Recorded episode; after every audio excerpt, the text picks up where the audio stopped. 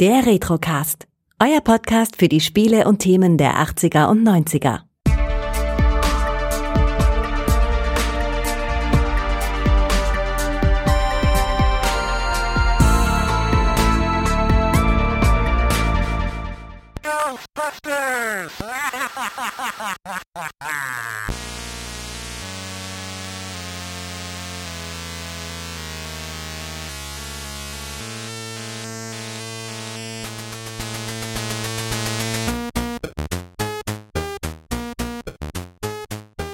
Herzlich willkommen beim Retrocast. Mein Name ist Kai und ich darf heute nochmal den Chris begrüßen. Hallo. Hallo Kai, vielen Dank für die Einladung. Ja, schön, dass du nochmals dabei bist. Wir haben beim letzten Mal schon ein sehr episches Thema gehabt und jetzt geht's zum dritten Mal innerhalb von kürzester Zeit im Retrocast um Ghostbusters. Nur in einer anderen Form. Erzähl mal, wie kamst du auf das Thema? ja, ganz genau. Schon wieder Ghostbusters. Ähm, und zwar, Hintergrund der ganzen Geschichte war, ich hatte irgendwann mal gedacht, Mensch, total cooles Spiel. Das Ghostbusters-Spiel auf dem C64, so eins meiner Lieblingsspiele in der 8-Bit-Ära, würde ich sagen. Und ähm, ja, ich hatte dann gedacht, das könnten wir eigentlich mal im Podcast machen. Das ist auch schon eine Weile her. Bin da nicht dazu gekommen, das jetzt äh, früher aufzunehmen. Und die Idee, die ist schon ein bisschen älter. Und da hatte ich dich dann mal gefragt, ähm, wollen wir das mal machen? Und hatte dann auch gedacht, vielleicht können wir das ja kombinieren ähm, mit dem Film. Das war so eigentlich meine erste Idee, weil ich halt auch dachte, naja, das Spiel ist jetzt auch gar nicht so umfangreich. Weiß gar nicht, ob man da so wahnsinnig viel Zeit irgendwie sinnvoll füllen kann. Und dann hatte ich die Idee, lass uns das doch mit dem Film kombinieren. Und ähm, ja, da hast du mir dann auch äh, direkt gesagt, äh, nee, nee, das geht nicht, das Thema ist schon vergeben. Hörst du etwa den, den Podcast nicht? ähm, das, das, war damals echt, das war wirklich eine Punktlandung. Ähm, ihr hattet das, glaube ich, äh, als mit dem Gregor, den Rocky-Film war das, ne? Äh, als ihr den besprochen habt. Kann sein. Da, ja. also ich, ich meine, da war es bei dem Rocky, ich weiß aber auch nicht mehr ganz genau. Da habt ihr das hinten äh, jedenfalls schon als nächstes Thema angekündigt. Und äh, ja, ich höre Podcasts normalerweise beim Joggen und äh, höre ja auch noch ein paar andere und dann hast du manchmal so ein bisschen Rückstau und das hatte ich noch nicht gehört und ähm, dass ihr das dann da auch schon vorhabt fürs, fürs nächste Mal. Und da dachte ich dann zuerst so einen ganz kurzen Moment, ach wie schade, hätte ich dir das mal vorher vorgeschlagen, da hätte ich echt Bock drauf gehabt. Aber ich muss echt sagen, ähm, als ich dann eure Folge gehört habe, ähm, ich saß hier auf dem Balkon, hab ich ja ganz gemütlich hingesetzt und ich war völlig begeistert, weil ihr beide auch mit so viel Hingabe irgendwie über diesen Film geredet habt. Da habe ich echt gedacht, gedacht, äh, das ist genau richtig so. Gott sei Dank äh, habe ich dir das Thema nicht vorgeschlagen. Das wäre wahrscheinlich längst nicht so gut geworden. Also das war total perfekt da mit euch. Und das kann ich auch nur noch mal jedem empfehlen, der jetzt vielleicht hier zuhört und eure Filmbesprechung noch nicht gehört habt. Ähm, das sollte man echt nachholen. Das war eine sehr, sehr schöne Folge. Ja, vielen mag. lieben Dank. Ja, also wir haben ja beide Filme besprochen und äh, mir persönlich haben die auch gut gefallen. Viele Grüße auch an der Stelle an Gregor noch. ja, genau. Ja.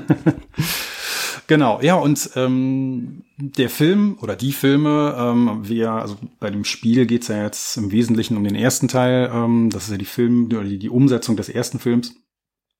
Ähm, ich fand die Filme auch immer ganz großartig, weil ich auch den ersten Teil noch viel besser in Erinnerung hatte als der zweite, aber da müssen wir ja heute nicht drüber reden. Ähm, aber ich finde, dass das Spiel auch wirklich eine ganze Menge hergibt. Und ähm, wie gesagt, in der 8-Bit-Ära gibt's wenig Spiele, die mir, die mir positiver in Erinnerung sind. Ähm, mal gucken, ob das heute noch so ist. Da sprechen wir ja dann gleich mal drüber. Aber ich wollte dich mal fragen, ähm, ich wollte hier noch so ein paar Daten mal kurz äh, nennen, mache ich gleich. Auf jeden Fall so das erste, klar, der, ähm, der Film kam 84, 84 in die Kinos. 84 kam dann natürlich auch das Spiel. Ähm, wann bist du denn eigentlich zum ersten Mal mit dem Spiel in Berührung gekommen? Du bist ja, glaube ich, wenn ich es richtig mitbekommen habe, irgendwie Anfang der 80er geboren und ähm, als das Spiel draußen war, hast du wahrscheinlich eher mit Holzbausteinen gespielt als mit Ghostbusters Spielen dich beschäftigt. Das ist höchstwahrscheinlich, ja. Also ich bin 82 geboren und war dann 84 tatsächlich noch ein kleines bisschen jung für Ghostbusters, aber das war bei mir so Anfang der 90er. Wir hatten, ich habe das auch gerade eben mal nebenbei nachguckt, weil im Vorgespräch habe ich schon darüber gesprochen, das muss eine PC-Version ge äh, gewesen sein und die gab es tatsächlich auch. Und es mhm. war ein Student, der bei uns in einem Mehrfamilienhaus mitgelebt hat und der hat das gespielt und da habe ich das gesehen und konnte zu dem Zeitpunkt gar nicht so viel damit anfangen, weil es natürlich Anfang der 90er schon zumindest grafisch bedeutend schönere oder hübschere Spiele gab. ja, auf jeden Fall. Ähm, zu der Zeit weiß ich gar nicht genau, was da so auf dem PC alles so ging und was da, was da wirklich gut war, so an, an ja, Präsentation. Aber ich habe das damals wirklich auf dem C64 gespielt. Also ich bin Jahrgang 76 und ähm, ich habe auch echt überlegt, wann ich zum ersten Mal dieses Spiel äh, in die Finger bekommen habe. Ich kann es nicht mehr so ganz ähm, so ganz herleiten, aber ich denke mal so Mitte Ende der 80er, also 84 definitiv nicht, da hatten wir auch noch kein C64. Der ist ja auch erst, ähm, wann war das nochmal, 83 oder so, glaube ich, also Anfang der 80er jedenfalls auch in Europa rausgekommen. Ich glaube 83 war der in Europa, der C64. Und ich habe einen sieben Jahre älteren Bruder, ähm, der hatte dann auch relativ früh schon ein, ein C64 da, dazustehen. Und ich denke mal, dass ich dann irgendwann, ja, da muss ich zehn oder so gewesen sein, zwölf, also so Mitte, Ende der 80er, da hatte ich dieses Spiel dann halt auch mal. Und das hat mich halt echt auf dem, auf dem 64er doch ziemlich umgehauen. Mhm, okay, also wir hatten damals in der ja, in der Schule hatten wir eine Person, die einen C64 besessen hat. Da habe ich dann eben auch mal Spiele gesehen wie hier Manic Mansion und sowas. Hm. Aber Ghostbusters oder so. Also ich hatte kaum Berührungspunkte mit der, mit, ja, mit der, mit dem C64. Aber noch mal kurz geguckt, also 82 ist er offiziell erschienen. Ne? 82, okay, ja, genau. Aber ich glaube ein bisschen später in Europa oder so. Aber egal, also Anfang der 80er jedenfalls. Ähm, also das war auch noch ein relativ frühes C64-Spiel. Also es gibt ja auch auf dem C64 auf jeden Fall deutlich schönere Spiele, wenn man jetzt so die Grafik mal vergleicht oder sowas. Gerade wenn du da am, am besten, so der, der berühmte Grafikblender ist ja Defender äh, of the Crown. Ne? Ähm, das sieht natürlich alles völlig anders aus. Aber es ist richtig cool, was die da gemacht haben. Ähm, ich will mal ganz kurz ein paar Daten einfach nennen, aber das müssen wir auch nicht so lange ausführen, glaube ich. Ähm, ja, 84, wie gesagt, erschienen, klar, ähm, zeitnah zum Film. David Crane hat das Spiel entwickelt ähm, für, Activ äh, für Activision. Und ähm, das ist auf eine ganze Menge Plattformen erschienen. Ähm, meine Version war, wie gesagt, die C64-Version. Es gab noch die Amstrad CPC. Auf dem Apple II kam das raus, auf dem Atari 800, auf dem Atari 2600, auf der damals auch schon total veralteten Konsole. Das ist auch eine sehr schöne Version übrigens. Da kann ich ja nachher gerne noch ein, zwei Sätze dazu sagen, weil die habe ich auch sehr, sehr gerne gespielt. Dann gab es noch eine NES-Version, Sega Master System, ZX Spectrum. Äh, ja, irgendeine DOS-Version habe ich auch ähm, herausgefunden, aber auch nur im Wikipedia-Eintrag. Die kenne ich jetzt irgendwie gar nicht. Aber ähm, ist also wirklich auf vielen Plattformen erschienen und es gibt auch irgendwie ein YouTube-Video, wo man diese ganzen Versionen mal so im Vergleich sieht. Ähm, das ist echt ganz interessant. Da können wir nachher nochmal im Detail ein bisschen sprechen, ähm, denn die unterscheiden sich nicht nur von der Grafik, ähm, sondern teilweise auch inhaltlich relativ deutlich. Fand ich ganz spannend. Das wusste ich gar nicht vorher. Ja, vor allem die Atari 2600 Version, die sieht dagegen äh, sehr abgespeckt aus. Also noch reduzierter als hm. die C64 Version aussieht. Ich habe mir auch verschiedene Varianten eben angeguckt. Es gibt auch ähm, ich meine sogar eine Mega Drive-Version, aber das ist, glaube geht, glaube ich, in eine andere Richtung dann schon wieder. Also das ist jetzt nicht unbedingt die Vorlage, die wir heute besprechen hier. Ja, genau, genau.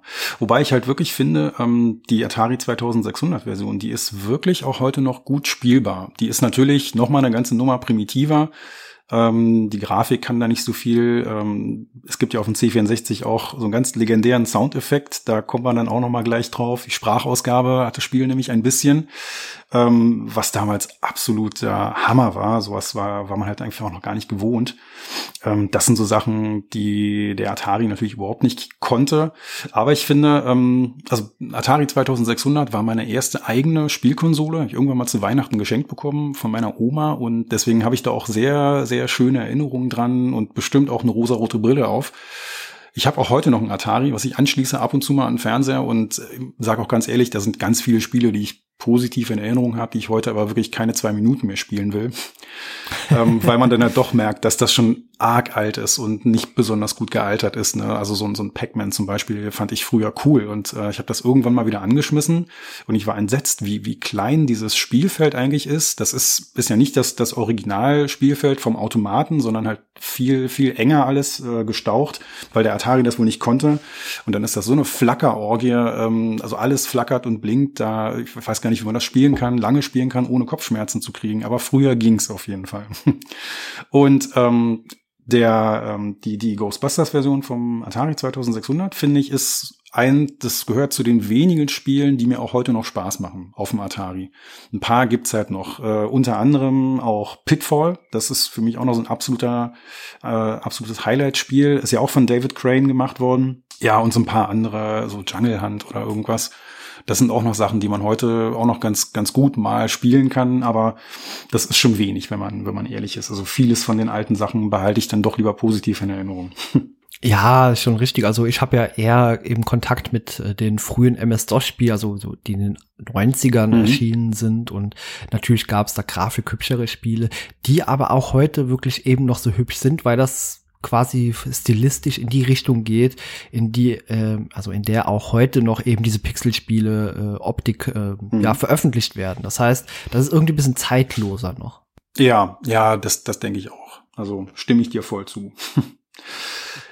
Ja, die Entwicklung. Ähm, ich ich finde das ganz cool. Der David Crane, der hat so in den 80ern wahnsinnig viele tolle Spiele gemacht, mit denen ich irgendwie Berührung hatte. Deswegen so zwei, drei Sätze vielleicht zu ihm mal. Der hatte seine Karriere so in der Spielebranche bei Atari angefangen, ist dann aber irgendwann auch Ende der, Ende der 70er ist er da rausgegangen und äh, war dann einer der Gründer von Activision.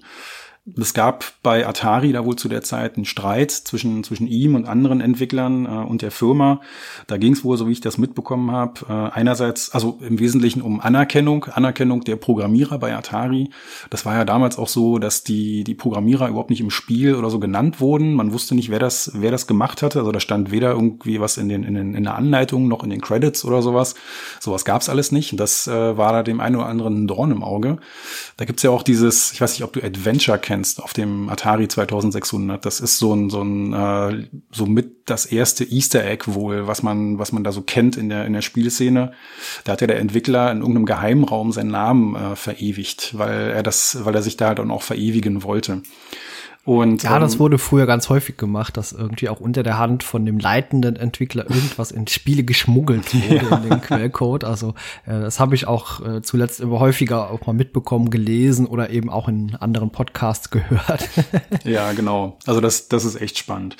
Ja, und ähm, das war so das eine, so die Anerkennung und äh, was bei Anerkennung auch immer mit, mit reinspielt, ist ja auch das Thema finanzielle Anerkennung. Da gab es wohl auch irgendwie Streit da hat der David Crane wohl mal gesagt, dass da auch, ähm, dass ihm da irgendein Bonus versprochen war, der dann aber nicht ausgezahlt wurde. Da konnte sich dann irgendwie keiner so richtig dran erinnern. Und das sind alles so, so Sachen, die dann nicht ganz so schön sind. Und ähm, eine Geschichte, die er dann mal in einem Interview ähm, auch erzählt hat, war, dass man bei Atari, ähm, da hatte wohl die Marketingabteilung Abteilung mal so eine Übersicht gemacht, ähm, welche Spiele eigentlich besonders gut liefen im letzten Jahr und welche nicht und was da so die die Top-Verkaufsschlager waren und ähm, die konnten daraus dann halt also auch sehen, welche Titel das sind und da die auch wussten, wie viel Umsatz Atari gemacht hat, äh, konnten die sich auch relativ leicht ausrechnen, dass er David Crane und äh, drei andere Entwickler ähm, da im Prinzip verantwortlich waren für ungefähr 60 Prozent von dem ganzen Umsatz der Firma. Und ähm, das war gedacht, also von Atari hat er sich mit dieser Aktion wohl gedacht, ähm, dass sie zum einen natürlich ähm, ja ableiten können, was sich besonders gut verkauft, welche Richtung, welche Spiele gut sind, was vielleicht auch in Zukunft erfolgreich ist. Zum anderen war es aber, glaube ich, auch so ein bisschen als Motivation an die Programmierer gedacht. So guckt mal hier, das sind unsere Top-Spiele und äh, ihr seid da nicht drin. Seht mal zu, dass ihr, dass ihr da auch bessere Spiele in Zukunft schreibt. Und das ging aber halt voll nach hinten los. Äh, da ist dann der Crane mit, äh, mit seinen Mitstreitern dann wo mal zur Geschäftsführung gegangen und ähm, hatte da versucht, einen Bonus ähm, zu kriegen, irgendwie an den Verkäufen beteiligt zu werden oder was auch immer. Und hat sich dann eine ziemlich üble Abfuhr eingehandelt. Ähm, da hat die Geschäftsleitung dann wohl gesagt, dass er oder die ganzen Programmierer äh, insgesamt, dass die auch nicht wichtiger sind als irgend so ein Typ, der im Blaumann in der Halle steht und die Module zusammenschraubt. Weil wenn der nicht da wäre, dann würde man auch keinen Umsatz machen. Und ähm, ja, das ist natürlich etwas kritisch, wenn man sieht, ähm, dass die Leute, die ja so das ganze, die ganze geistige Kreativität da reingesteckt haben, vielleicht auch ein bisschen schwieriger zu ersetzen sind als so jemand, der, der da in der Halle steht. Natürlich, wenn die Module nicht zusammengeschraubt werden, machst du auch keinen Umsatz, aber es ist vielleicht nicht so ganz vergleichbar. Ne? Und das war damals der Grund, warum, warum David Crane äh, dann Atari verlassen hat. Und er hat dann mit anderen zusammen, äh, auch ehemaligen Atari-Mitarbeitern im Activision gegründet und hat, hat dort halt sein eigenes Ding gemacht. Und das finde ich total spannend. Das wusste ich auch vorher nicht. Ähm, Activision war damals wohl wirklich der erste Third-Party-Hersteller, den es überhaupt gab. Bis zu der Zeit vorher war es halt immer so, dass ähm, der, der Entwickler oder der Besitzer der Hardware dann auch selber die Spiele gemacht hat. Ne? Also Atari hat halt die Spiele für das Atari VCS 2600 gemacht. Und dann gab es ja noch, ähm, wie hieß denn das andere? Ähm, wie ist denn diese Konsole von, von Mattel? Äh, in, Intellivision, ne? War das, glaube ich. Ähm, ja, das, das, kann sein, ja. Ich glaube, das war nicht ganz so bewandert. Ja. ja, ich weiß das auch nicht. Also die hatte ich auch nie in den Händen, aber das war so der Konkurrent damals und ähm, naja, da war es halt auch so, dass Mattel eben für die Spieleproduktion zuständig war. Und Activision war damals äh, die erste, die erste Firma, die dann tatsächlich ohne eigene Hardware halt entwickelt hat. Und zwar am Anfang für Atari und später dann eben auch für alle möglichen anderen Systeme. Eigentlich schon ganz cool, wenn man überlegt, ähm, dass der so ein, so ein richtiger Pionier gewesen ist. Ne? Und wir wissen ja auch, Activision gibt's heute auch immer noch. Natürlich ein bisschen anders. Äh, es ist dann mit der kleinen Bude, die die damals gegründet haben, wohl nicht vergleichbar. Aber heute ist Activision Blizzard ja ein milliardenschwerer Konzern an der Börse. Ja, genau. Also zumal, also zumindest der Name David Crane sagt mir natürlich auch was, denn äh, ich habe damals auf dem Gameboy eben dieses David Cranes Rescue of Princess Blobette, äh, starring a boy and his Blob, sehr gerne gespielt. ah, sehr schön, ja. ja. Das, ja. das besitze ich seit ein paar Tagen auch. Da muss ich mal reinschauen. Da hab ich, das habe ich noch nicht geschafft. Ja, aber mich hat der David Crane halt wirklich äh, gerade so in den 80ern total begeistert, weil ja Ghostbusters war der eine Hit, den ich echt geliebt habe. Ähm, Decathlon, dieses Zehnkampfspiel. Ähm, das Spiel, das diverse Joysticks auf dem, auf dem Gewissen hat, wo man halt immer so wild rütteln musste, damit sich der, der Sportler da bewegt. Ähm, das war von ihm. Ja, und Pitfall 1 und Pitfall 2 äh, sind halt auch die absoluten Hammerspiele. Das, also Pitfall 2 ist aus meiner Sicht auch das beste Spiel, was jemals für ein Atari 2600 gemacht wurde. Also was das aus der schwachen Konsole rausgeholt hat, ist, ist wirklich unglaublich. Und was es auch noch gibt, äh, Little Computer People hat er auch gemacht. Auch so ein total cooles, skurriles Spiel auf dem C64, wo man da so ein, so ein Männchen, der in dem Computer wohnen soll, ähm, beobachtet und mit dem halt interagieren kann, mit dem Karten spielen kann, äh, sich mit dem unterhalten kann irgendwie auch äh, total, total abgefahren. Also der hat ganz tolle Sachen gemacht und ja, Ghostbusters gehört dazu.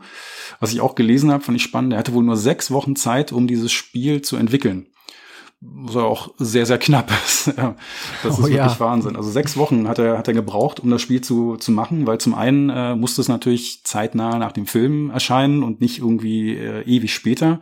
Und zum anderen war wohl ganz einfach, da waren seine Flitterwochen halt geplant und er hat dann halt gewusst, ja, muss dann eben vorher fertig sein. Ne?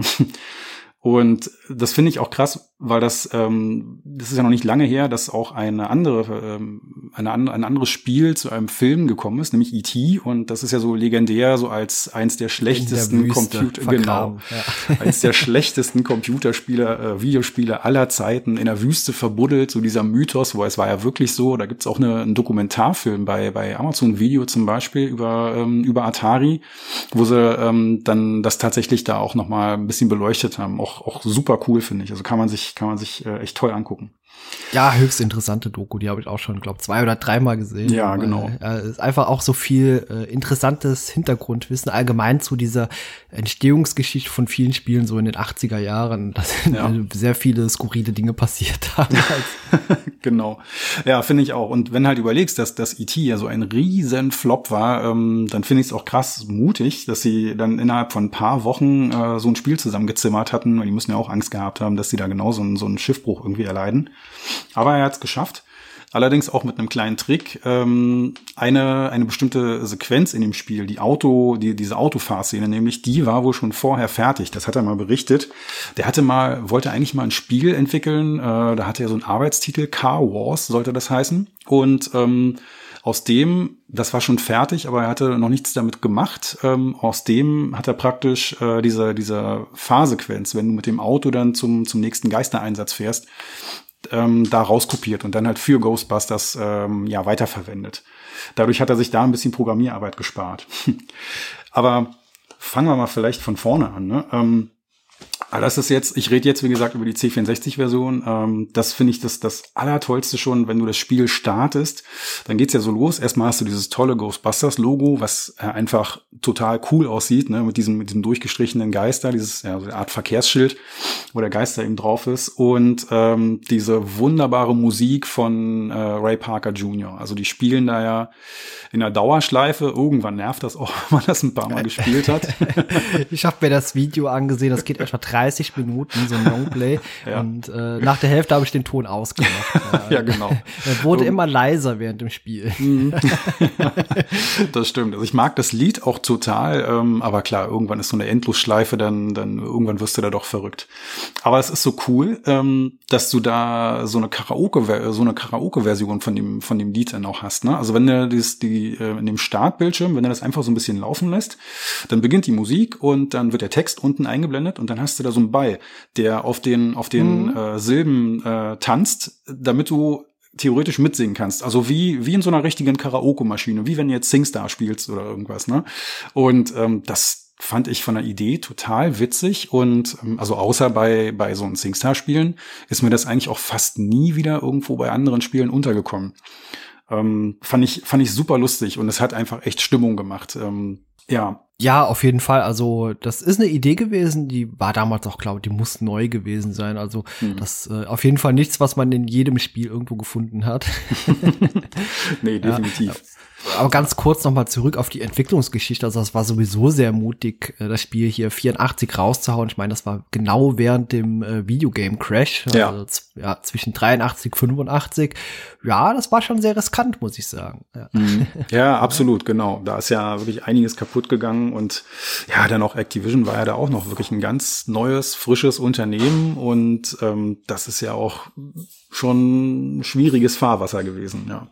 Aber haben sie gut, haben sie auf jeden Fall gut hingekriegt. Ja, und was, was so, ich glaube, beim Spielen damals so der erste Hammer war eigentlich, ähm, als man das Spiel gestartet hat, da hast du dann halt zum ersten Mal auch diese Sprachausgabe gehört. Ne? Und das ist ja was, was heute natürlich selbstverständlich ist. Du hast da, machst da so ein, so ein Witcher 3 an und kannst dir wahrscheinlich 200 Stunden äh, synchronisierte Texte oder sowas anhören.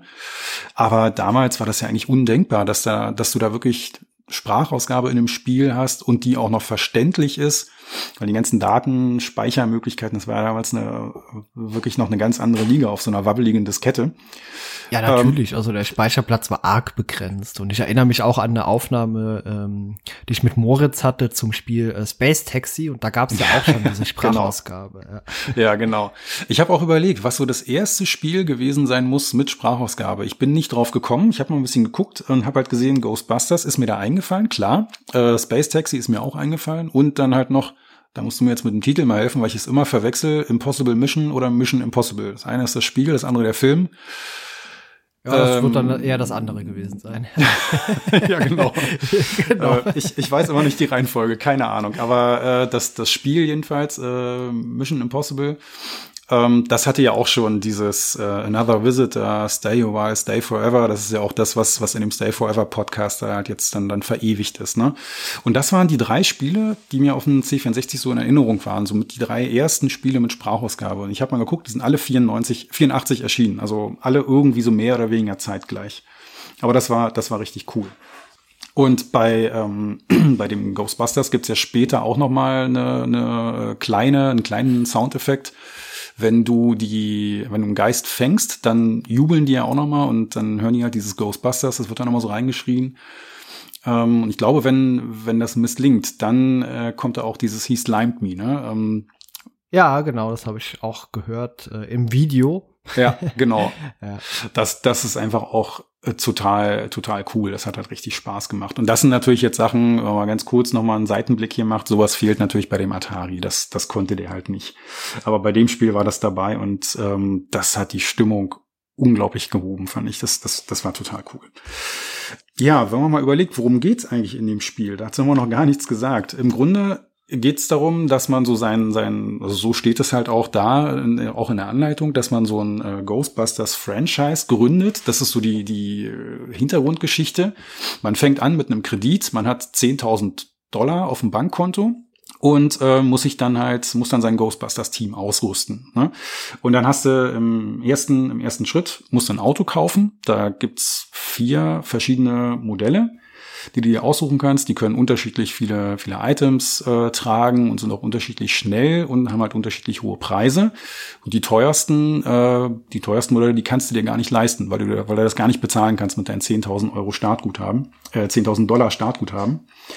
Und wenn du das aber gemacht hast, wenn du dir ein Auto geholt hast, dann ist der nächste Schritt, dass du das ausrüsten musst. Ne? Und da hast du so verschiedene Gegenstände, die du kaufen kannst. Da gibt's diesen, äh, dieses PKE-Gerät, ähm, was dich halt warnt, wenn da halt irgendwie so ein, so ein, so ein Geist kommt. Also so ein, so ein Slimer ist es ja in dem Spiel immer. Dann hast du so ein, ähm, ja, ein, ein Bildverstärker, nennt sich das, glaube ich. Das heißt, ähm, dass du damit einen Geist, den du einfängst, an der Fassade besser siehst. Der wird dir halt stärker angezeigt. Dann gibt's diesen Marshmallow-Mann-Sensor, der dich dann später im Endgame halt warnt, dass der, der Marshmallow-Mann im, im, äh, im Anzug ist, im Anflug ist. Ähm, dann hast du noch diesen, äh, ja, so, so einen Geister-Staubsauger, sag ich mal, den du dir irgendwie aufs, aufs Dach äh, des Autos packst. Wenn du da rumfährst durch die Stadt, dann äh, durch die Straßen, dann kannst du dann halt auch also Geister da ein, einsaugen. Ja, ich finde das eigentlich ganz cool, denn äh, das sind ja auch, ist ja Equipment, das man im Film auch gesehen hat, es aber dort mhm. überhaupt nicht erklärt wurde. Also hat man das schön hier aufgegriffen auch. Ja, ja, ja total. Und dieser, dieser Sauger, sag ich mal, der so auf dem Autodach war, der spielte ja dann auch in dem Film überhaupt keine Rolle. Ne? Das gab's ja da so nicht. Also ich weiß jetzt nicht, ob man ihn irgendwo gesehen hat, aber auf jeden Fall war er nicht relevant. Ne?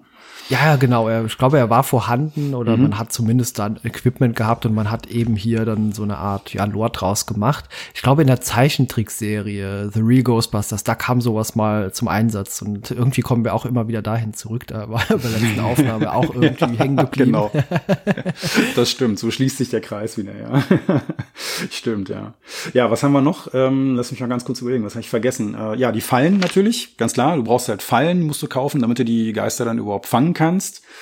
Kannst du auch mehrere, also solltest du auch mehrere von kaufen, sonst musst du die andauernd nachfüllen. Ähm, und dann noch ganz, ganz wichtig, den, den Köder. Und zwar diesen, den Köder für den Marshmallow-Mann am Ende, damit du den halt auch äh, fangen oder zerstören kannst. Ansonsten hast du nämlich keine Chance, das Spiel zu gewinnen. Und äh, ein letztes Item, was ich aber nie hatte, äh, das nannte, nannte sich irgendwie mobiles Laser-Verstauungssystem -Ver, oder sowas. Ähm, das war einfach dafür gedacht, dass du mehr ähm, Geisterfallen auf deinem Auto laden konntest ähm, als ohne. Äh, das war nämlich immer so, wenn du halt zum Beispiel drei Fallen gekauft hast und du hast drei Geister dann gefangen, dann musstest du zurück zum Headquarter und äh, musstest praktisch die Fallen dort auswechseln, hast dann wieder leere Fallen äh, aufs Auto gepackt und dann konntest du halt weiterspielen. Und ähm, ja, je mehr Fallen du dabei hattest, desto, desto seltener musstest du diese, diese Rückfahrt zum, zum Headquarter machen. Und dann war das ja noch sehr, sehr cool, ähm, diesen 10.000 äh, Dollar Startguthaben. Ähm, da war ja auch das Witzige daran, dass du am Anfang gefragt wirst, ob du ein Bankkonto hast. Ne? Da musst du einen Namen eingeben und eine Kontonummer, wenn du eine hast. Ähm, und äh, dann war das nämlich so, ähm, wenn du da einen Code wusstest oder auch später einen erspielt hattest, dann konntest du halt auch mit mehr Geld starten. Dann ah, also, okay. ja, dann konntest du also, also wenn du jetzt ein Spiel durchgespielt hattest und du hattest dann 15.000 Dollar oder sowas dann äh, erspielt, dann äh, war es halt so, dass du äh, eine Kontonummer, also es war so der, der so dein, dein Safe Game sozusagen, ne? du hast ein Pass, ein Passwort bekommen und wenn du dich dann mit dem gleichen Namen und mit dieser Kontonummer, die das Spiel gegeben hast, wieder angemeldet hast beim nächsten Mal, dann hast du ein Startguthaben von 15.000 gehabt oder sowas. Und so konntest du dich immer weiter hochspielen im Laufe der Zeit.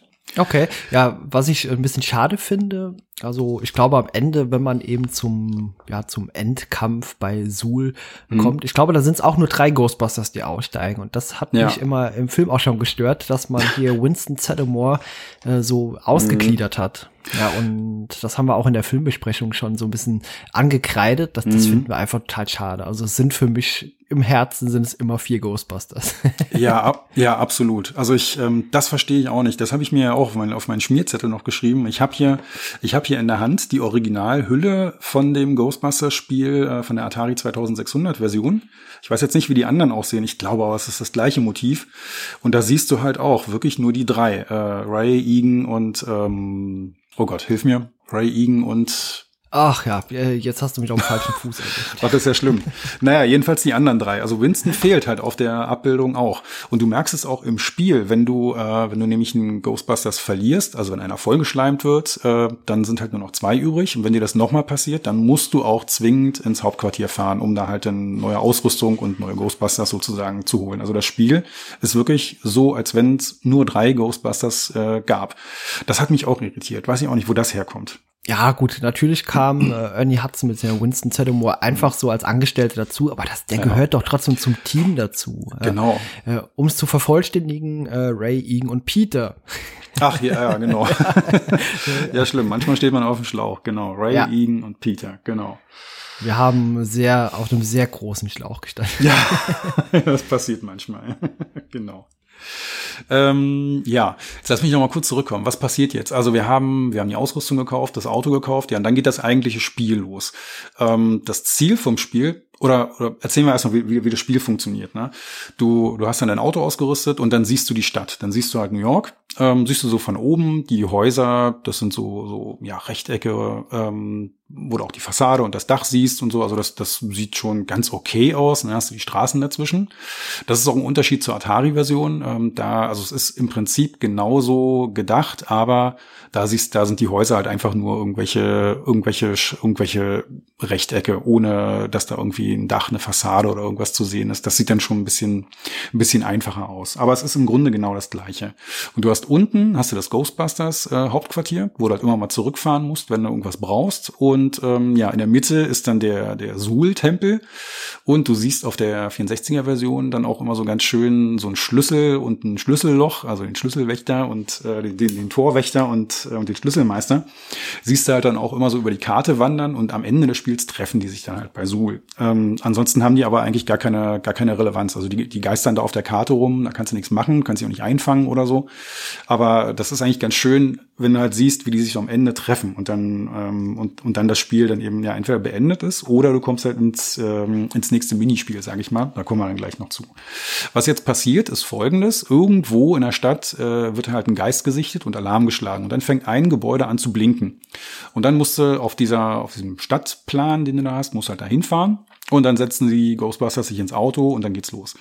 Und dann hast du erstmal so eine, so eine komische Fahrszene. Und das ist das, was der David Crane wohl schon in diesem, ja, in diesem Prototypen Car Wars irgendwie fertig hatte. Da siehst du dann das Auto fahren und du fährst einfach zum nächsten Ort und ähm, ja, hin und wieder kommen dann zwischendurch mal Geister, die da über die Straße fliegen und die musst du dann einsammeln. Wenn du das, also wenn du diesen, diesen Geistersauger äh, auf, dem, auf dem Autodach hast, dann brauchst du halt nur einen Feuerknopf drücken und dann wird er eingesaugt. Ist auch total einfach. Also das ist jetzt kein, kein besonders schwieriges Reaktionsspiel oder so. Man hat da eigentlich auch, wenn man auf einer anderen Spur ist, immer genug Zeit, den, den einzusammeln. Das ist eigentlich nicht das Problem.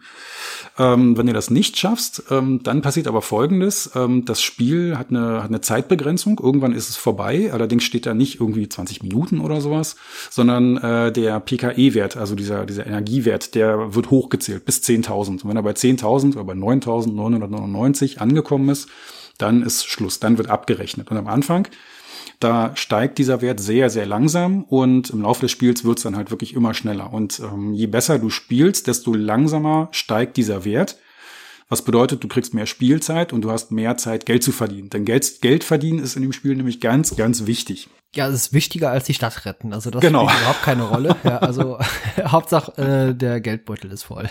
ja, das ist auch was, was früher hat mich das überhaupt nicht interessiert, aber heute finde ich das ein bisschen irritierend irgendwie diese diese Mechanik. ähm, aber ja, ist ist tatsächlich so, genau. Die Stadt wird komplett zerlegt, aber Hauptsache äh, ja, das Konto ist prall gefüllt. Genau, Hauptsache du kannst den Kredit zurückzahlen, dann ist alles gut und wenn nicht, dann genau. äh, ja, dann dann halt eben nicht. Das ist nämlich der Punkt, ähm, wenn du am Ende ähm, diese, wenn, wenn der PKI-Wert da auf 9.999 ist, dann wird nämlich kontrolliert, ob dein Kontostand reicht, um praktisch das nächste Level in dem Spiel zu erreichen. Aber bis dahin ist es noch ein kleiner, ein kleiner Weg. Was passiert nämlich? Man fährt jetzt also zu einem, zu einem Gebäude und dann sieht man da halt so einen Slimer, der da an der Fassade rumfliegt, ne? Und dann musst du den einfangen. Und ja, dann steigen die Ghostbusters aus dem Auto. Dann sind es auch immer nur zwei. Also da noch nicht mal drei, da sind es halt wirklich immer nur zwei. Und ähm, das ist auch so ein Minispiel. Du stellst halt eine Falle in die Mitte und dann stellst du einen Ghostbusters auf die linke Seite und einen auf die rechte. Und dann drückst du einen Feuerknopf und dann schießen die ja ihre, ihre Strahlen ab. Ne? Strahlen nicht kreuzen, um Gottes Willen, das wissen wir ja alle. Und dann musst du halt versuchen, den Geist einzufangen. Und ich weiß nicht, ob du das damals mal wirklich gespielt hast oder jetzt nur so Videos gesehen hast oder so. Also ich habe das ähm, so gemacht, wie es, glaube ich, auch vorgesehen oder gedacht war vom, von dem Crane, vom Entwickler. Ich habe dann einen Ghostbusters nach links gestellt, einen nach rechts, so dass sie sich angucken und dass die Ströme so aufeinander zuzeigen und ähm, dann, dann gehen die, also die gehen so in so einem 45-Grad-Winkel nach oben, so dass man da so eine, ja, so eine Art dreieckige Fläche dazwischen halt hat. Und im optimalen Fall ist der Geist dann halt in der Mitte und dann zieht man den linken Ghostbusters weiter in die Mitte, den rechten weiter in die Mitte, bis sich ähm, dieses, dieses dreieckige Feld, diese Fläche unter den Strahlen, bis sie sich immer weiter verkleinert. Ne? Und wenn man dann das Gefühl hat, der Geist ist jetzt genau in der Mitte über der Falle, dann drückst du nochmal einen Feuerknopf, dann wird die Falle ausgelöst und schießt nach oben. Und wenn du es gut gemacht hast, dann bleibt der Geist drin. Äh, wenn du Pech hast, fliegt er halt nochmal ganz schnell nach links oder rechts weg und ähm, dann ja, dann, dann hast du ihn halt verfehlt. Ne? Und ähm, ich habe das erst viel später jetzt auch in, in YouTube-Videos gesehen, ähm, dass es, glaube ich, eine viel bessere und einfachere Strategie ist, ähm, wenn man die, wenn man die Figuren andersrum stellt. Also nicht so, dass die sich links also einer links, einer rechts schon, aber nicht so, dass die sich angucken, sondern dass die praktisch Rücken an Rücken stehen und dann Richtung äh, mit einem Richtung äh, Richtung Falle laufen. Hast du das mal gesehen irgendwie oder vielleicht so auch sogar selber gemacht? Nee, überhaupt nicht. Also ich habe es im Video auch eben nur gesehen, genauso wie du es beschrieben mhm. hast. Also man versucht quasi den Geist in die Mitte zu drängen äh, über die Falle und so wird die dann ausgelöst. So genauso ist in den Videos zumindest immer zu sehen ja. gewesen. Ja. Genau. Also ich habe das jetzt beim beim äh, Nachspielen auch noch mal probiert und das ist wirklich viel einfacher. Aber auf die Idee bin ich früher nie gekommen. Wenn du das nämlich andersrum machst, dann können sich die Ströme halt nicht kreuzen, weil die ja dann äh, in die entgegengesetzten Richtungen ähm, ja abgefeuert werden. Und äh, wenn der Geist da in diesem Laserstrahl drin ist, dann kannst du wirklich äh, volle Kanne nach rechts, also Richtung Richtung Mitte, Richtung Falle rennen. Dann ziehst du den Geist mit und wenn du dann ganz schnell drückst, dann fängst du ihn fast immer. Dann brauchst du eigentlich auch nur einen Ghostbusters. Also dann guckst du eben, ist der Geist jetzt links äh, oder halt gerade rechts auf dem, auf dem, auf dem Spielfeld, also an, an dem Haus. Und dann ziehst du den mit dem einen in die Mitte und fängst ihn und das war's. Also das, das ist viel leichter als das, was ich damals immer versucht habe. Aber auf die Idee bin ich gar nicht gekommen. Ja gut, auf die einfachsten Dinge, die äh, es ist einfach eben, wenn man es aus dem Film kennt, so naheliegend, dass man das irgendwo ja versucht in die Mitte zu drängen. Ja, ja, ganz genau. Ja, und wenn du den fängst, dann kriegst du halt eine Belohnung, dann kriegst du Geld ähm, und kannst halt deinen Kontostand, der ziemlich geplündert ist, weil du dir ein Auto kaufen musstest und die ganze Ausrüstung kaufen musstest, äh, kannst halt deinen Kontostand wieder auffüllen. Und das haben wir ja eben schon gesagt, das ist im Prinzip das Hauptziel erstmal in dem Spiel. Du musst nämlich immer genau, mindestens genauso viel Geld auf dem Konto haben, wenn die Zeit abgelaufen ist, äh, wie du beim Anfang hattest. Also du musst die 10.000 wieder verdienen. Ansonsten, ansonsten ist Game Over. Und ähm, ja, Geld kriegst du an der einen Stelle eben dadurch, dass du diese Geister einfängst. Du kriegst mal ein paar hundert Dollar. Ich weiß jetzt nicht mehr, wie viel das ist. Ich glaube, das ist auch unterschiedlich, wie schnell du gewesen bist. Ähm, da variiert das auch ein bisschen. Aber du musst halt dieses, dieses Minispiel mit dem Geisterfang, das musst du schon eine ganze Weile machen. Ähm, also eine, ich weiß gar nicht mehr, wie lange eine Spielrunde so insgesamt gedauert hat, bis das Spiel beendet war. Aber ich denke, so 15, 20 Minuten oder sowas hast du da zu tun. Dann ist es ja auch, auch vorbei. Also es ist ja kein langes Spiel, ne? Ja, nee, ich glaube, die Videos, der Longplay äh, ging 30 Minuten, ja. Genau. Ich habe noch einen Longplay gesehen, das fand ich echt total cool. Äh, da hat das einer auf dem Atari gespielt ähm, und das ging siebeneinhalb Stunden und der hat sich immer weiter hochgespielt, bis er eine Million oder so auf dem Konto hatte. Das war total wow. verrückt. Der hat das siebeneinhalb Stunden gezockt.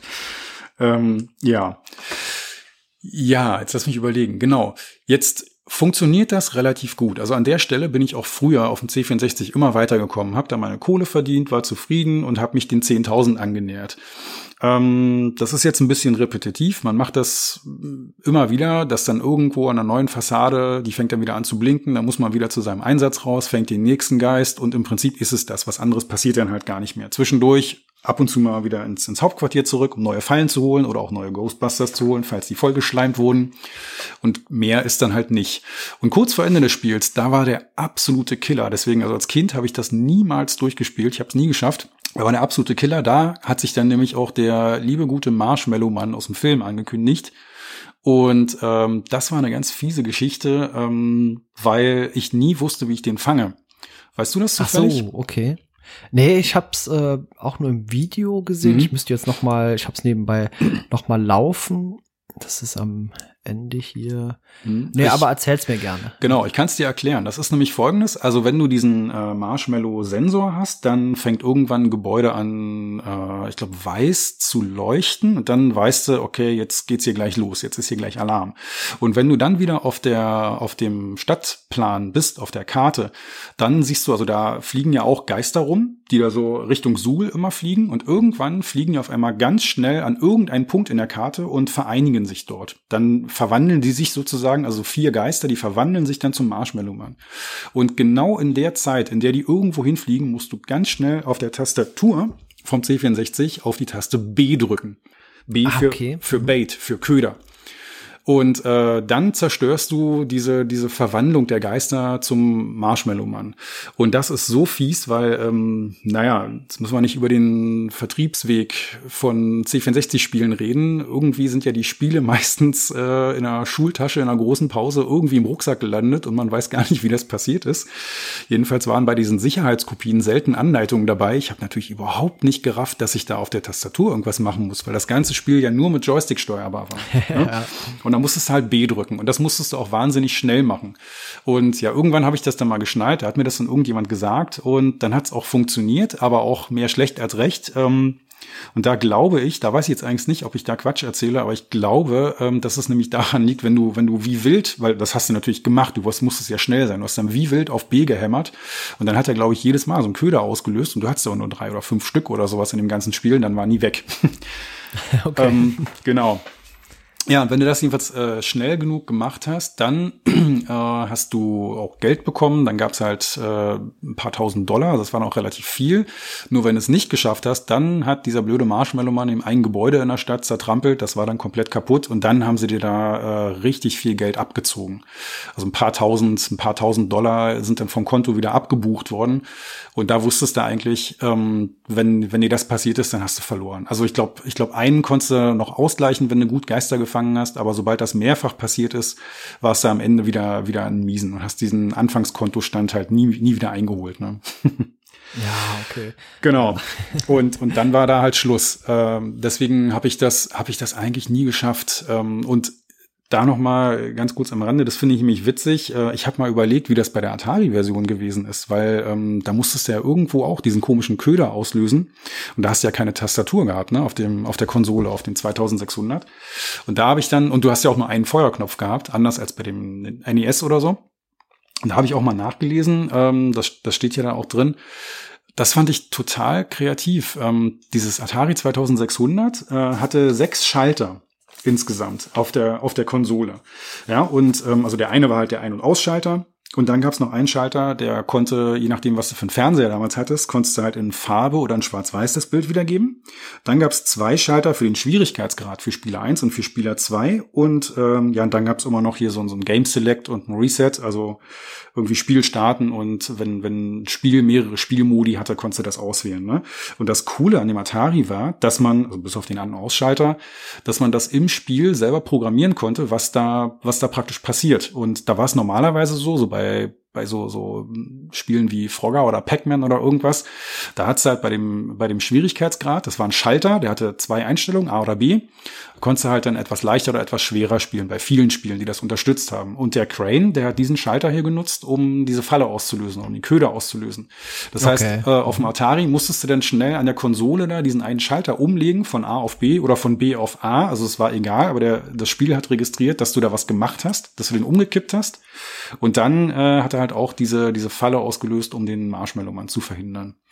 Das fand ich ganz cool, wobei auch irgendwie unspielbar, weil ich weiß nicht, wie, wie, wie das früher so war. So bei uns, äh, da stand ja die Konsole irgendwo am Fernseher, dann hast du halt den kabelgebundenen Joystick natürlich gehabt und äh, von deinen Eltern immer gehört, sitz nicht zu nah am Fernseher. Also ich habe nie so nah an der Konsole gesessen, dass ich da direkt ganz schnell hektischen Schalter hätte umlegen können. Ich glaube, das war fast unspielbar. Ich weiß nicht, ob man das gut geschafft hat. ja, gut. Die Atari 2600, ein Freund hat die damals besessen. Äh, die war damals ja auch schon sehr alt und da waren mhm. auch nur ein paar sehr rudimentäre Spiele eben mit drauf. Aber ja. Spaß gemacht hat's ja trotzdem. Also damals hat man ja noch nicht so auf Grafik geachtet, sondern hat sich auch einfach dem erfreut, was man überhaupt tun konnte dort. ja, ja, na klar. Also das ist jetzt nochmal eine ganz andere Geschichte, aber ich, ich kann mich auch dran erinnern, das allererste Mal, als wir so eine Konsole irgendwie zu Hause hatten, das, das war fast ein Wunder, dass du in der Lage warst, äh, zu steuern, was auf dem Fernseher passiert. Das war ja undenkbar. Du hast vorher den Fernseher angemacht und dann lief halt irgendwie eins von den fünf Programmen oder so, was es damals so gab, ne? Und dass du aber selber halt irgendein irgendein, ja, irgendein Strich letztlich bei Pong oder sowas, ne, dass du den selber steuerst und, und beeinflusst, was auf dem Bildschirm passiert, das, das, das hat einen so umgehauen, das konnte man sich damals halt überhaupt nicht vorstellen. Naja, klar, da war man natürlich ein bisschen anspruchsloser, was da so die Grafik und so angeht. Ja, auf jeden Fall. Äh, ich habe mir auch äh, mal ein Video angesehen von dem Nachfolger, auch C64 Ghostbusters mhm. 2 und da muss ich sagen, sieht der erste Teil für mich sogar ein bisschen besser aus. Also natürlich hat man ein bisschen mehr grafisch investiert in Ghostbusters 2, aber ich finde heutzutage ja, es ist die Grafik weniger gut zu ertragen, also sind sehr mhm. rudimentäre Bilder und Grafiken mit drin als der erste Teil. Hm, ja, das finde ich auch. Und den zweiten habe ich auch irgendwie nie verstanden. Der geht ja damit los, dass sie da äh, in die Kanalisation absteigen, ne? ähm, da den Gully runter. Und irgendwie bin ich da schon immer gescheitert. Also irgendwie habe ich das nie so richtig kapiert. Also den habe ich, okay. den habe ich irgendwie nie gespielt. Das war, das war nicht meins. Äh, Ghostbusters 1 dagegen halt sehr, sehr gerne.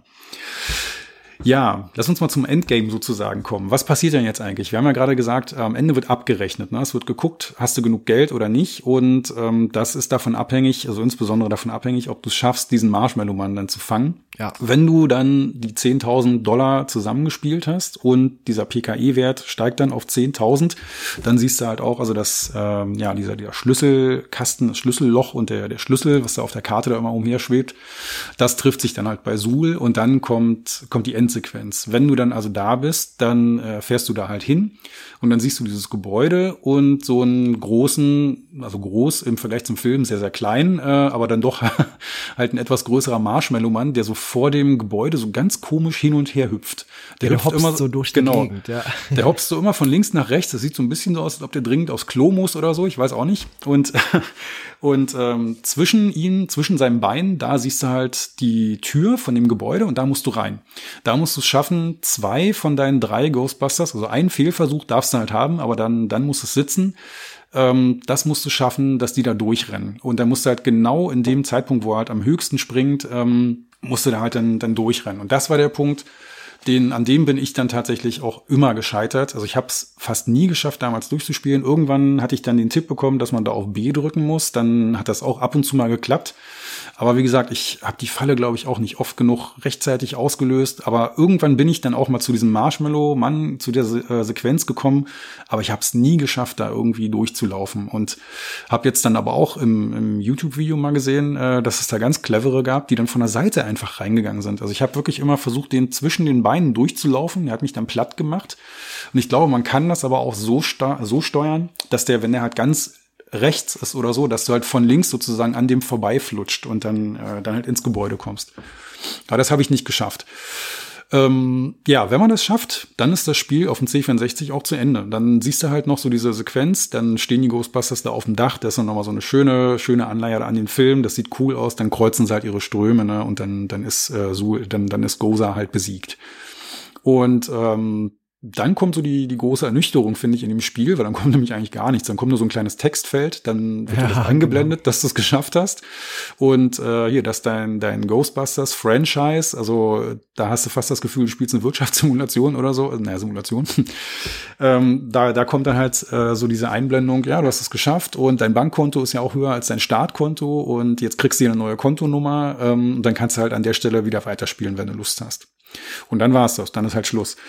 Und ähm, wenn man dann so das Wiederspielen will, also Wiederspielwert, ähm, ja, kann man sich drüber streiten. Allzu viel macht man ja gar nicht in dem Spiel, aber es hat halt einfach Fun gemacht. Ich habe das schon öfter gespielt. ähm, aber das Witzige war, ich hatte dann irgendwann auch mal so ein Passwort bekommen von einem Freund. Da hat sie dann irgendwie 20 oder 30.000 auf dem, auf dem Konto. Und da habe ich dann echt gejubelt und gedacht, ja, das ist ja super, weil wenn ich so viel Geld habe, die 10.000 irgendwie, die rette ich auf jeden Fall ins Ziel, äh, damit ich da dann halt den, den Marshmallow-Mann dann auch schlagen kann.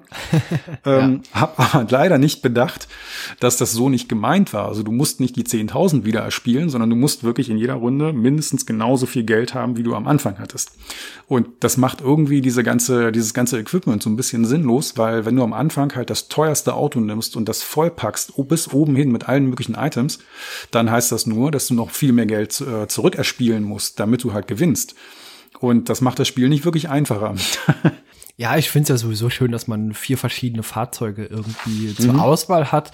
Ähm, aber so wirklich nötig sind die, glaube ich, auch nicht, um das Spiel jetzt irgendwie äh, gut äh, durchspielen zu können. Also einfach nur so ein mhm. haben wollen, glaube ich. Ja, genau. Und, und äh, die sehen ja auch ganz cool aus. Also das erste, das ist so ein VW Käfer, das ist das billigste Auto. Das zweite, das ist so eine weiße Karre. Das sieht im Grunde eigentlich so aus wie der, wie der Ecto 1. Ne? Also das, das ja, soll, genau. das soll, glaube ich, ja. das Auto aus dem Film sein. Und dann sind halt noch zwei andere, die können ein bisschen mehr Gegenstände tragen, die sind auch schneller. Aber da hatte ich auch immer das Gefühl, dass das gar nicht relevant ist. Weil, wie gesagt, man muss sich so viel, so viel mehr Geld Geld wieder erspielen, um die Kohle wieder reinzukriegen, dass das eigentlich gar nichts bringt, wenn du mehr Geld hast. Ich denke mal, also bei mir zumindest äh, der Wiederspielwert. Ich glaube, wenn ich es einmal durch hätte, damals vielleicht äh, hätte ich es noch ein paar Mal gespielt, aber heutzutage, also wenn ich es überhaupt einmal durchgespielt hätte, dann wäre es auch dabei geblieben. ja, ich glaube auch. Also ich muss auch sagen, das ist, ähm, das, das kennen wir ja alle, wenn wir irgendwie Retro-Fans sind. Ähm, du hast ja oft so eine rosarote Brille auf und ganz tolle Erinnerungen, weil das irgendwelche Spiele aus der Kindheit waren. Und wenn du die heute nochmal anschmeißt, dann denkst du irgendwie, huch, das war alles.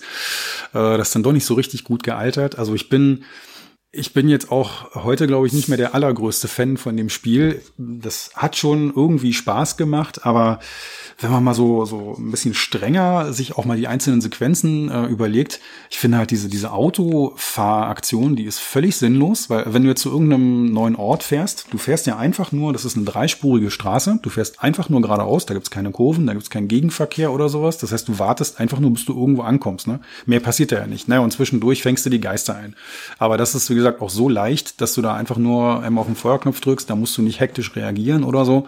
Also das ist total, total überflüssig eigentlich. Dann ist das nächste wirklich dieses äh, Schleimerfangen an den, an den Gebäuden. Das machst du halt immer wieder. Und das ist nicht mehr als ein kleines Minispielchen. Naja, und dann kommt am Ende der Marshmallow-Mann und dann war es das ja auch. Also so ja, richtig, richtig, viel ja. gibt das Spiel gar nicht her, ne? Ja gut, es spielt halt einfach mit dem Charme des Spiels, mit der Musik im Hintergrund. Genau. Also äh, hätte das Spiel jetzt äh, irgendeinen x-beliebigen Titel gehabt, wäre das auch niemals irgendwie ein Erfolg gewesen. Also das, der einzige Träger des Erfolgs war eben der Name. ja, genau, das, das glaube ich nämlich auch. Ähm, das hat dem Spiel sehr, sehr gut getan das ist ja auch mal ganz schön, weil meistens ist es ja andersrum. Meistens hast du ja dann irgendwelche Spiele zu, zu tollen Filmen und findest die Spiele ja. relativ mies. Das, das ist ja eher so der, der Regelfall eigentlich, ne? Und E.T. ist ja so das, das Paradebeispiel, aber es gibt ja auch noch genug andere. Und hier, hier haben die, die Jungs da bei Activision, glaube ich, wirklich einen richtigen Riecher gehabt. Die haben einfach erkannt, das ist ein super geiler Film, der total einschlagen wird und da machen wir jetzt was draus. Und dann haben sie halt ein, ja, ein okayes Spiel gemacht, was dann ähm, im Ergebnis aber wirklich also zu einem zu einem absoluten Top-Titel finde ich jedenfalls dann doch auf dem C64 geworden ist. Was ich ganz interessant finde, ist, ähm, wusstest du, dass es unterschiedliche Versionen gibt? Also wir haben ja gesagt, dass es hier verschiedene auf verschiedenen äh, Geräten äh, erschienen ist, aber dass die sich teilweise inhaltlich auch unterscheiden?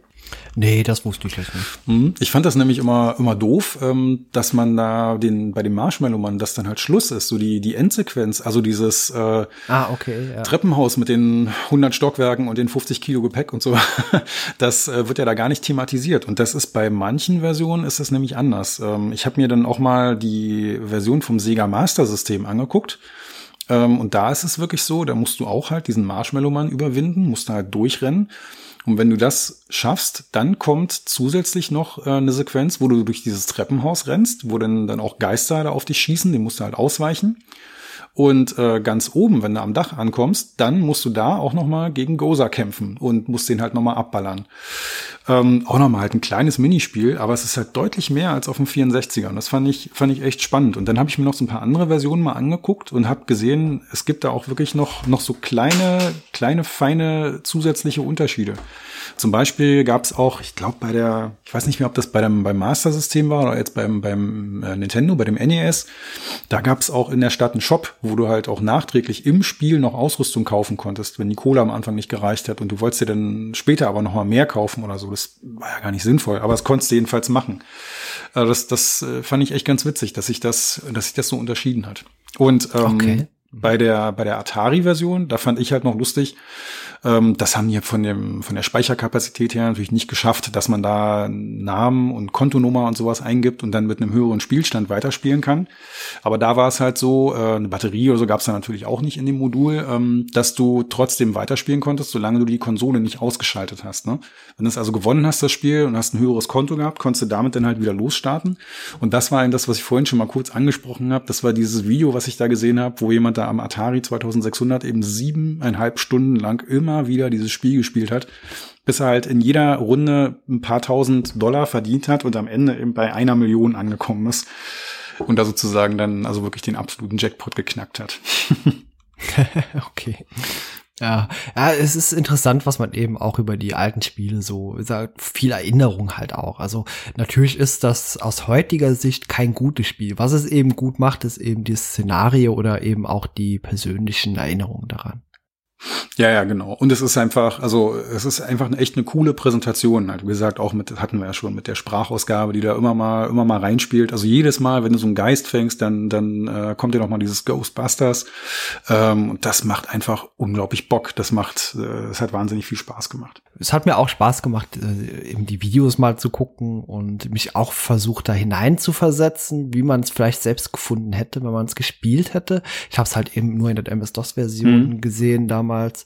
Und ja, also ich glaube schon, dass es damals Spaß gemacht hätte, aber aus heutiger Sicht, äh, zumindest für mich, Ah, schwierig.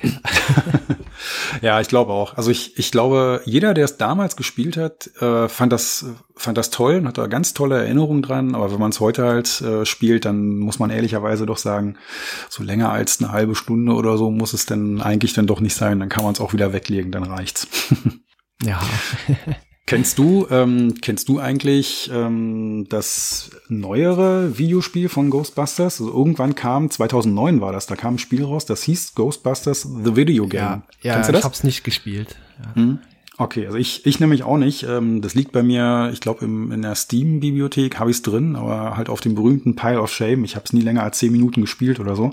Das kam 2009 raus und damals hatte ich einen sehr schlechten PC und das war einfach nicht spielbar bei mir. Da hätte ich eine, da hätte ich neue Hardware gebraucht. Ähm, aber es kam damals raus und ich habe jetzt gesehen, 2019 gab es da auch ein Remaster und das sieht eigentlich sogar ganz cool aus. Es hat auch relativ gute Kritiken bekommen. Also ich habe es, wie gesagt, auch nicht gespielt, kann das also auch nicht empfehlen, aber aber es sieht vielversprechend aus, sage ich mal. Da ist ja so, das, das ist im Prinzip so ein, so ein wie, wie so ein Ego-Shooter, ähm, da ist die Geschichte, dass man halt auch mit den echten Ghostbusters, und da sind es, glaube ich, auch alle vier, da sind alle vier dabei, ähm, da fängt man halt bei denen so als, als Angestellter oder als Praktikant oder so irgendwie an und meldet sich da, ich bin der neue Ghostbuster, und dann hast du erstmal so ein Tutorial, wo dir dann die Jungs auch zeigen, äh, wie der Protonenstrahler funktioniert und sowas, und dann gehst du da halt auf Geisterjagd. Und das, das ist, das soll, glaube ich, sogar ganz, ganz nett sein, aber ich habe es, wie gesagt, noch nie gespielt. Ja, ich habe auch vieles davon gehört, eben, dass es auch äh, eine Fortsetzung eben der Filme sein soll. Ja, ich bin mal gespannt. Also ich hab's auch, ich glaube, äh, irgendwo habe ich es mal geschenkt bekommen. Ich glaube, Epic oder so hat's mal drin gehabt. Ja, cool. Für, mhm. für Lau. Aber äh, so richtig dazu gekommen bin ich nicht. Und ah, ich habe auch aktuell wenig Interesse, so Spiele zu spielen, die halt sehr viel Zeit in Anspruch nehmen. Ja, also mich da irgendwie wirklich hineinzuversetzen. Das von dir eben genannte Witcher 3, also das ist das letzte Spiel, ich wirklich sehr ausgiebig gespielt habe. Ansonsten halt eher so kleine Spiele, was Stellaris mhm. zwischendurch oder alten Kram. Ja, so geht's mir auch. Also diese, diese richtigen Umfangklopper, ja, hier haben wir auch keine, keine Zeit zu. Dann willst du irgendwas anderes spielen. Witcher 3 habe ich mir irgendwann mal geholt, auf der, auf der Switch sogar, ähm, ich letztes Jahr relativ viel unterwegs war. Da war das nur abends im Hotel immer eine ganz nette Geschichte. Aber ich habe ähm, ich hab den Prolog gespielt, an den habe ich glaube ich auch schon 20, 30 Stunden oder so gesessen. Fand das auch total cool, aber irgendwann ist es dann einfach zu viel. Also ich glaube, ich, ich spiele das nie durch. Das Problem ist dann immer bei solchen Sachen, äh, wenn du dann ein paar Wochen wieder was anderes spielst oder gar keine Zeit hast, irgendwas zu spielen oder so. Ich habe dann die Story vergessen, ich habe die Belegung der, der, der Controller vergessen. Ähm, das ist ja bei, bei mir immer so das Thema, so die ersten Spiele so vom C64 und vom Atari, da hat's halt genau einen Feuerknopf und da wusstest du relativ äh, schnell irgendwie, was du da machen musst. Aber wenn heute so ein Controller irgendwie zehn Tasten hat, die dann auch noch doppelt belegt sind, also mit Schultertaste gedrückt halten und sowas, und du hast das eine Weile nicht mehr gespielt, oder vielleicht wäre ich da auch zu alt oder so, ich weiß es nicht, ich kann mich da dann einfach nicht mehr dran erinnern. Und dann verliere ich irgendwann die Lust und dann weißt du nicht mehr, welche Quest du gerade gemacht hast und wo du gerade steckst und äh, ja, dann, dann, dann gebe ich halt auf. Hm, also ja, klar. Sowas, sowas passt heute leider nicht mehr so richtig, nicht mehr so richtig rein. Aber das Ghostbusters, ähm, ja, ich, ich hatte letztens mal überlegt, ähm, ob ich mir das mal angucke. Irgendwann, ich habe auch eine Xbox und ähm, da gab's das dann, dann auch mal letztens ein bisschen billiger. Aber da fand ich auch komisch, ähm, dass in dem, in dem Remaster von 2019, das hatten die da für die Xbox One ausge, äh, angeboten da fehlte die deutsche Synchronisation und finde ich jetzt grundsätzlich gar nicht so schlimm, aber die ist halt auch gut und vor allem ist die auf dem auf dem alten also alt meine ich jetzt das 2009er Spiel, ähm, da ist die halt auch dabei gewesen. Also die war vorhanden. Die haben die einfach in dem Remaster irgendwie rausgeschnitten oder vielleicht durften sie die dann auch nicht mehr benutzen oder so, weil ich mir das da eigentlich nicht, nicht vorstellen kann. Ja, das fand ich dann ein bisschen schade. Und dann habe ich es auch wieder sein gelassen, weil ich auch genau gewusst hätte, wenn ich mir das jetzt kaufe, das landet eh nur auf dem berühmten Pile of Shame und äh, schimmelt da vor sich hin die nächsten Jahre. Das macht dann Ja, das kann ich sehr gut. Ja. genau. ja, also äh, also ich hole mir die Spiele immer, wenn die umsonst sind, aber ich starte sie nur in vielleicht einem Prozent der Fälle und dieses eine Prozent wird meistens auch nach wenigen Minuten wieder beendet, weil ich dann einfach auch keine Lust habe, mich da irgendwie richtig zu mit beschäftigen. Ja, hm. ja genau. Das, ah, das ja. kenne ich. Ein allgemeines Problem. Genau. Ich habe noch äh, abschließend eine Sache, die wollte, das wollte ich vorhin eigentlich erzählen, das habe ich aber vergessen, aber das würde ich gerne noch mal noch mal reinziehen. Ähm, und zwar habe ich ähm, ja vorhin so ein bisschen was über David Crane erzählt und äh, da wollte ich jetzt mal so, so, so einen Mini-Werbeblock noch einblenden. Ich habe nämlich ein total cooles Interview mit dem gefunden äh, von einem anderen Podcast. Ähm, das ist auch also ein deutscher Podcast, ein Hobby-Podcast, Legendary Games heißen die. Und ähm, die finde ich total cool. Also kann ich nur jedem Retro-Fan auch empfehlen, vielleicht auch da mal reinzuhören. Die machen nicht allzu viele Folgen im Jahr. Also letztes Jahr kamen da, glaube ich, auch nur drei oder vier Folgen raus, weil das halt, wie gesagt, ein Hobbyprojekt ist. Aber die ähm, machen das auch mit sehr, sehr viel Liebe und Akribie und äh, versuchen auch immer, wenn die Folgen machen, äh, die Leute zu interviewen. Und die hatten mal eine Folge gemacht zu Decathlon ähm, zu diesem Zehnkampf, diesem Rüttelspiel von dem David Crane. Und äh, da haben die tatsächlich ein Interview mit dem zustande gekriegt. Und äh, das ist auf YouTube halt auch abrufbar. Ich kann dir da mal einen Link schicken, falls du das in die Show Notes packen möchtest. Gerne. Ähm, und das ist richtig cool. Das geht, das geht zweieinhalb Stunden. Also das ist echt ein Brocken und ist natürlich nur auf Englisch, weil der Mann ja nun kein Deutsch kann. Also da muss man sich, weil ich muss mich da dann schon äh, wirklich auch ein bisschen mit Konzentration hinsetzen. Das kann ich nicht nebenbei hören, aber das ist richtig gut. Und vor allem finde ich es halt so witzig. Du, du merkst den beiden ähm, Podcastern dann auch wirklich an, äh, wie, wie stolz die sind oder wie die sich darüber gefreut haben, dass sich dieser, dieser David Crane, der wirklich auch seit ja seit den 70ern Spiele produziert und echt eine große Nummer ist, äh, dass der sich Zeit genommen hat für so einen, äh, ich sag jetzt mal, ist überhaupt nicht despektierlich gemeint, aber so einen Anführungszeichen kleinen deutschen Hobby-Podcast, der jetzt auch nicht so ja, die, die Mega-Reichweite hat. Ne? Die waren stolz wie Bolle und das ist ein ganz tolles Interview und es hat leider halt auch nur ein paar hundert Klicks und ich finde, das hätte echt viel mehr verdient. Es ist, ist super cool. Der Crane erzählt da halt äh, was zu dem Decathlon-Spiel, aber auch generell so diese Geschichten, wie er bei Atari rausgegangen ist und zu Activision gekommen ist und so. Also wenn man sich für den Menschen Menschen interessiert, ähm, echt mal reinhören. Das ist, das ist sehr cool. Ja, ich werde es gerne mit in die Shownotes packen. Auch noch einen kleinen Hinweis zu, wenn das hier ausgestrahlt wird, haben wir auch äh, bei Totte im Podcast äh, bereits über ja, Rescue of Princess Blobette gesprochen. Äh, wie, wie schön zufällig im Moment äh, teilweise alles passiert. ja, genau. genau. Werde ich auch mit in die Show Notes packen, äh, könnt ihr euch gerne auch noch anhören. Da bin ich auch dabei, denn äh, in der Besprechung hat Tonne mich zu sich eingeladen. ja, genau.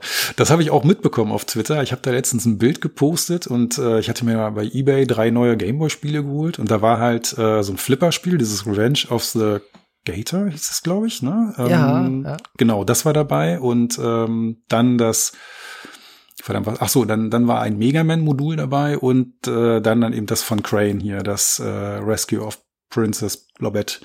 Und da hatte ich dann auch geschrieben, ja, äh, dieses Flipperspiel kannte ich von früher, finde ich super. Die anderen beiden habe ich jetzt auch blind gekauft. Das Mega Man hatte ich noch nie gespielt und das andere auch nicht. Und ich lasse mich mal überraschen. Und da kam von dem Tolle dann auch so eine Antwort, so, ja, eins von den dreien besprechen wir demnächst auch bei mir. da bin ich schon, bin ich, bin ich gespannt. Da freue ich mich drauf. Das werde ich mir auch anhören. Ja. Ja, fein. Ja, genau. Ja, super. Also ich denke mal, wir werden uns noch weitere Themen für die Zukunft ausdenken, beziehungsweise du wirst dir Themen ausdenken und ich werde sie mit dir besprechen dann. Sehr gerne. ja. Können wir machen. Ja, super. Äh, tolles Thema und äh, die Aufnahme ist deutlich länger geworden, als wir in der Vorbesprechung erahnen konnten. Ja, echt. Ich gucke jetzt auch hier. Wir sind, wir haben jetzt die Stunde ge gerissen genau. und ich genau. habe wirklich, ich hatte es ja am Anfang gesagt, ne, ich habe dir ja vorgeschlagen, äh, da auch den Film mit zu besprechen, so ursprünglich. Eigentlich so auch aus, aus Notlösung, weil ich dachte, na, über das Spiel kannst du vielleicht nur zehn Minuten reden, aber nö, hat dann eigentlich doch ganz gut geklappt.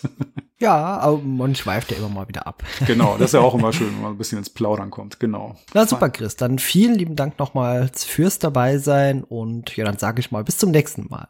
Bis zum nächsten Mal. Danke, dass ich dabei sein durfte. Ciao. Ihr wollt selbst dabei sein? Ihr findet uns unter www.retrocast.de, bei Twitter unter retrocast-de oder kontaktiert uns per E-Mail unter info@retrocast.de. Ebenso freuen wir uns auf Bewertungen bei Apple Podcast.